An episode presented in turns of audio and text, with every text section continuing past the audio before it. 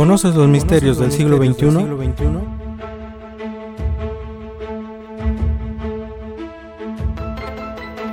Acompáñenme para que juntos descubramos los misterios que aquejan el mundo.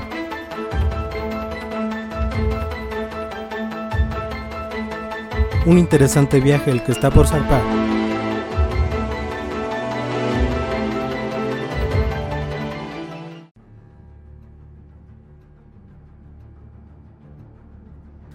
Querido auditorio, ¿cómo están? Les saluda el psicólogo Josué López Hernández al genial programa número 4 de la segunda temporada de Misterios Siglo XXI. Hoy voy a explorar el caso de Stephen Hawking, la mente que exploró el universo desde una silla de ruedas. El célebre físico falleció a los 76 años de edad en su casa de Cambridge. Nunca permitió que la discapacidad que tenía lo limitara en su intensa búsqueda por responder a la gran pregunta de todos los tiempos, ¿cómo se formó el universo? Stephen Hawking, el célebre científico de la Universidad de Cambridge, cuyas investigaciones revolucionaron la física teórica, murió en las primeras horas del miércoles en su hogar en Cambridge, Inglaterra. Tenía 76 años y fue autor de grandes éxitos editoriales en los que exploró los misterios del universo, a pesar de estar confinado en una silla de ruedas debido a las limitaciones que le impuso la esclerosis lateral amiotrófica. Durante toda su vida académica, Hawking reflexionó sobre la naturaleza de la gravedad, el origen del universo y los agujeros negros. Así se convirtió en un símbolo de la determinación y la curiosidad del ser humano. Su muerte fue confirmada por el vocero de Universidad de Cambridge. Desde Albert Einstein, ningún científico había capturado la atención y el efecto de decenas de millones de personas de todo el mundo. Dijo en una entrevista Michao Kaku, profesor de física teórica en la Universidad de la Ciudad de Nueva York. En buena medida, Hawking consiguió ese estatus de celebridad gracias a su libro The Brain Historia de Tiempo, que fue publicado en 1988 y ha venido más de 10 millones de copias, además de inspirar un documental de Errol Morris.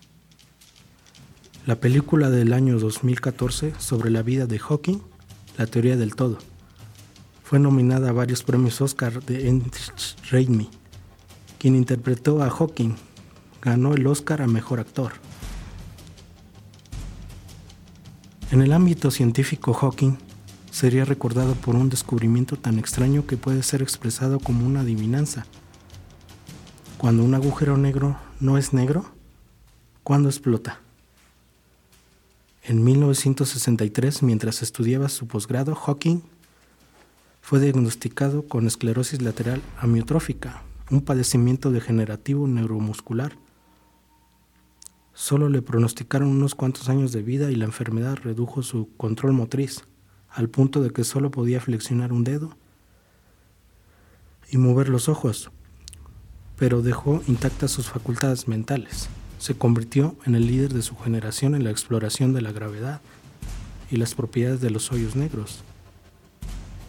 Los hoyos gravitacionales sin fondo que son tan profundos y densos que ni siquiera la luz puede escapar de ellos. Su trabajo condujo en un punto de inflexión en la física moderna que ocurrió a finales de 1973, cuando Hawking intentaba explicar la teoría cuántica las extrañas leyes que gobiernan la realidad subatómica, a los agujeros negros. En un largo y desafiante cálculo, el científico descubrió que los agujeros negros, esos objetos mitológicos del cosmos, no eran realmente negros. De hecho, descubrió que en el tiempo se debilitaban, filtraban radiación, partículas y finalmente explotan y desaparecen. Nadie, incluso el mismo Hawking, creía que el periodo que las partículas pudieran salir de un agujero negro no las estaba buscando, recordó en una entrevista en 1978. Simplemente me topé con ellas, estaba bastante molesto. Ese cálculo en una tesis publicada en 1974 en la revista Nature con el título Explosiones de los agujeros negros. es alabado por los científicos como el primer gran momento de la búsqueda de una sola teoría por la naturaleza. Para conectar con la gravedad, con la mecánica cuántica, la descripción de lo grande y lo pequeño, para explicar un universo que parece más extraño de, lo que cualquiera había pensado. Quiero demostrar que las personas no necesitan limitarse por sus discapacidades físicas, mientras no tengan discapacidades de espíritu. Escuchemos excelente música, amable auditorio.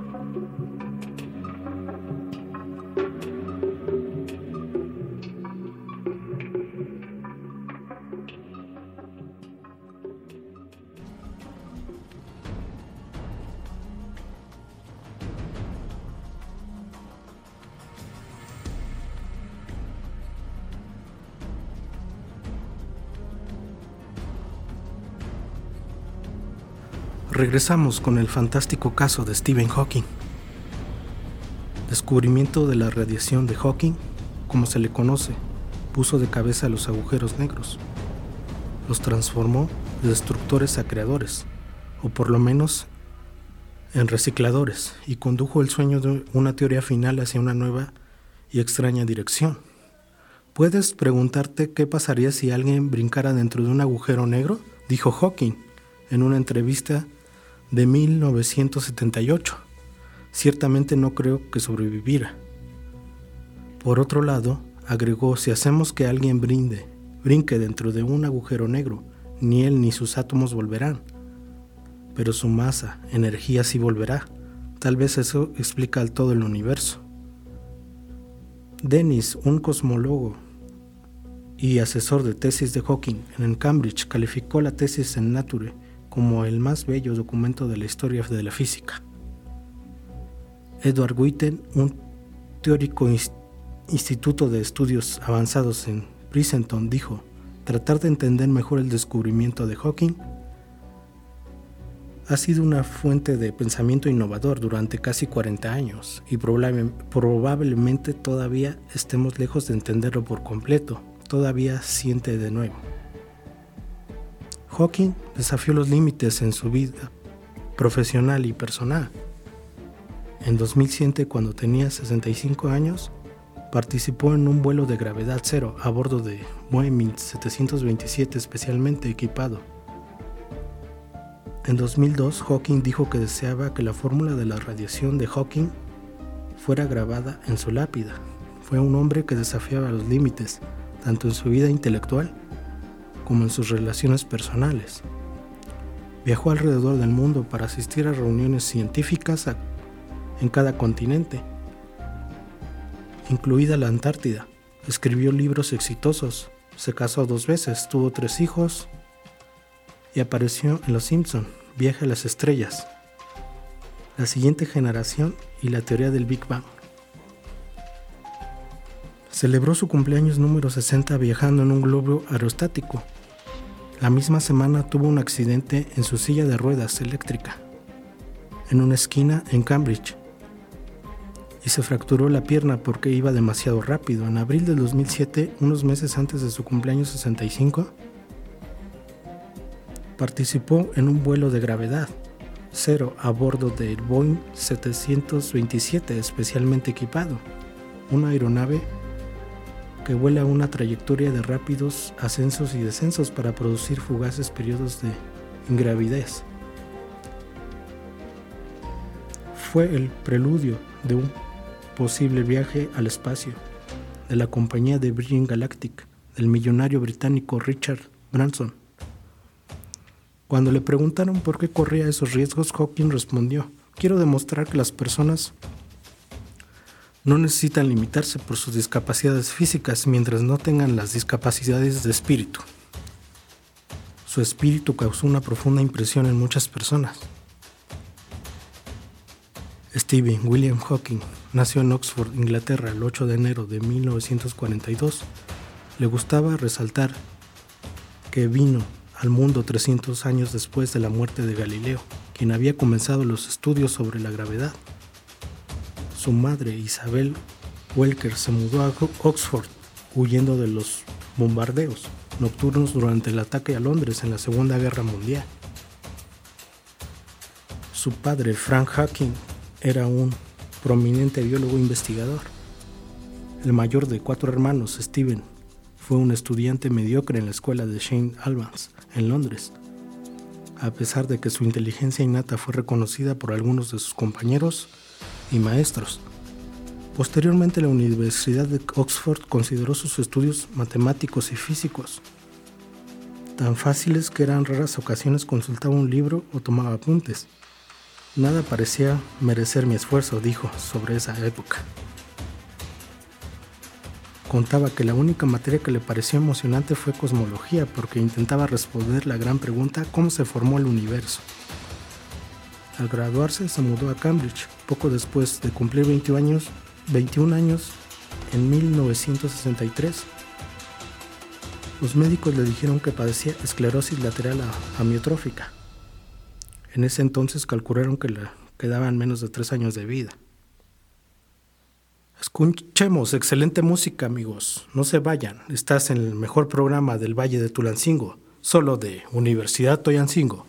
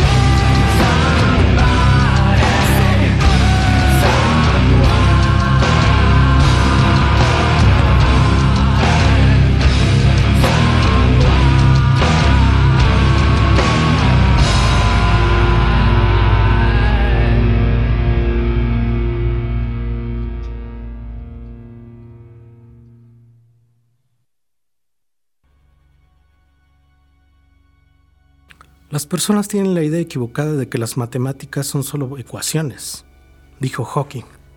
De hecho, las ecuaciones son solo la parte aburrida de las matemáticas. Luego de haber conquistado los agujeros negros, Hawking se trazó como meta dedicarse al estudio del origen del universo y eliminar la singularidad al comienzo del tiempo, de los modelos de la cosmología, sí, las leyes de la física se podrían entender en este momento, se podrían entender en cualquier momento. En breve historia del tiempo, Hawking concluyó que si descubrimos una teoría completa del universo, con el tiempo debería de entenderse para todos, no solo para unos cuantos científicos. Al ser entrevistado por la revista New Scientist, sobre la cual era el tema en el que pensaba Hawking, respondió, las mujeres son un misterio total. En 1990 Hawking y su esposa se separaron tras 25 años de matrimonio. En el 95 se casó con Alice Mason, una enfermera que lo había cuidado durante años. El único error que no se recibió fue el premio Nobel.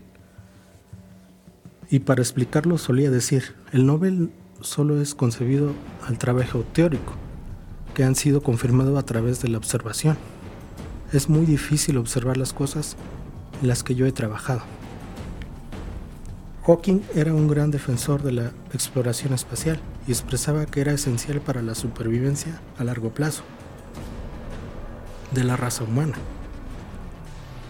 La vida en la Tierra siempre estaba en creciente riesgo de desaparecer debido al desastre como la guerra nuclear global, el virus genéticamente diseñado u otros peligros que todavía no conocemos, dijo públicamente en Hong Kong en el 2007. No obstante, nada levantó tanto furor como sus mordaces comentarios sobre la religión en breve historia del tiempo. Se refirió a la mente de Dios, pero en el gran diseño del 2011, que escribió junto a Leonard, fue más apático sobre la religión. No es necesario invocar a Dios para encender la mecha y poner en marcha el universo, escribió. Profundizó en el tema durante la entrevista de ese año de Guardian el decir, yo considero al célebre como una computadora que dejara de funcionar cuando fallen sus componentes. No hay un cielo o una vida después de la muerte para las computadoras descompuestas.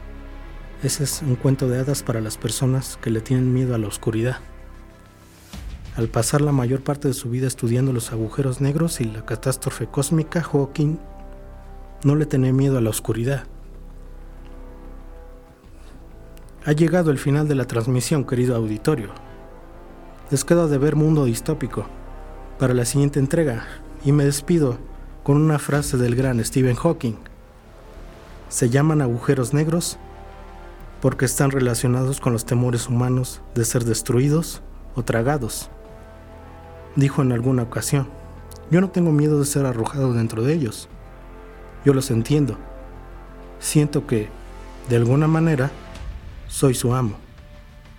No se olviden de seguir toda nuestra barra programática amigos. Hasta pronto.